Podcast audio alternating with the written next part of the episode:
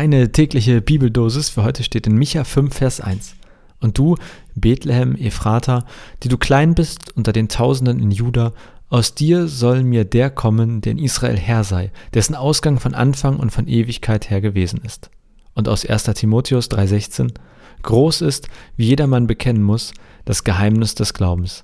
Er ist offenbart im Fleisch, gerechtfertigt im Geist, erschienen den Engeln, gepredigt den Heiden, geglaubt in der Welt, aufgenommen in die Herrlichkeit.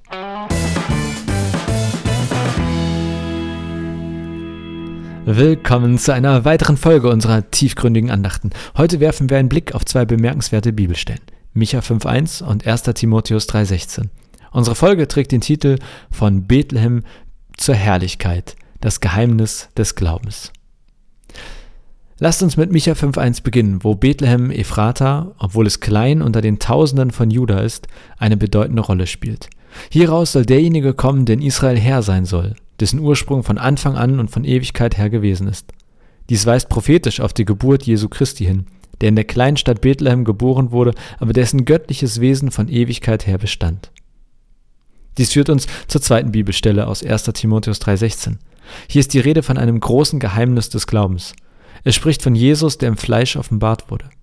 Er wurde gerechtfertigt im Geist, erschien den Engeln, wurde den Heiden gepredigt, in der Welt geglaubt und schließlich in die Herrlichkeit aufgenommen. Beide Schriften sprechen über die einzigartige Identität von Jesus. Aus Bethlehem stammend wurde er der Erlöser der Welt. Er offenbarte sich uns im Fleisch. Er wurde Mensch und lebte unter uns. Doch während seiner Zeit auf Erden wurde er durch den Heiligen Geist gerechtfertigt und offenbarte seine Göttlichkeit durch Wunder und Lehren. Er wurde nicht nur den Engeln gezeigt, sondern auch den Heiden gepredigt, was darauf hinweist, dass seine Botschaft der Erlösung allen Völkern galt. Nicht nur den Juden. Er wurde in der Welt geglaubt, bekräftigend, dass viele Menschen seiner Botschaft Glauben schenkten. Schließlich wurde er in Herrlichkeit aufgenommen, was auf seine Auferstehung und Himmelfahrt hinweist. Und so ist das Geheimnis des Glaubens ein ewiger Gott, der Mensch wurde, unter uns lebte, uns lehrte, für uns starb und in Herrlichkeit aufgenommen wurde. Ja, Bethlehem mag klein sein, aber seine Bedeutung in Gottes Plan der Erlösung ist immens. Als wir diese Andacht heute beenden, möge uns das an die besondere Rolle erinnern, die uns jeder von uns in Gottes Plan hat. Ob groß oder klein in den Augen der Welt – in den Augen Gottes sind wir alle wichtig.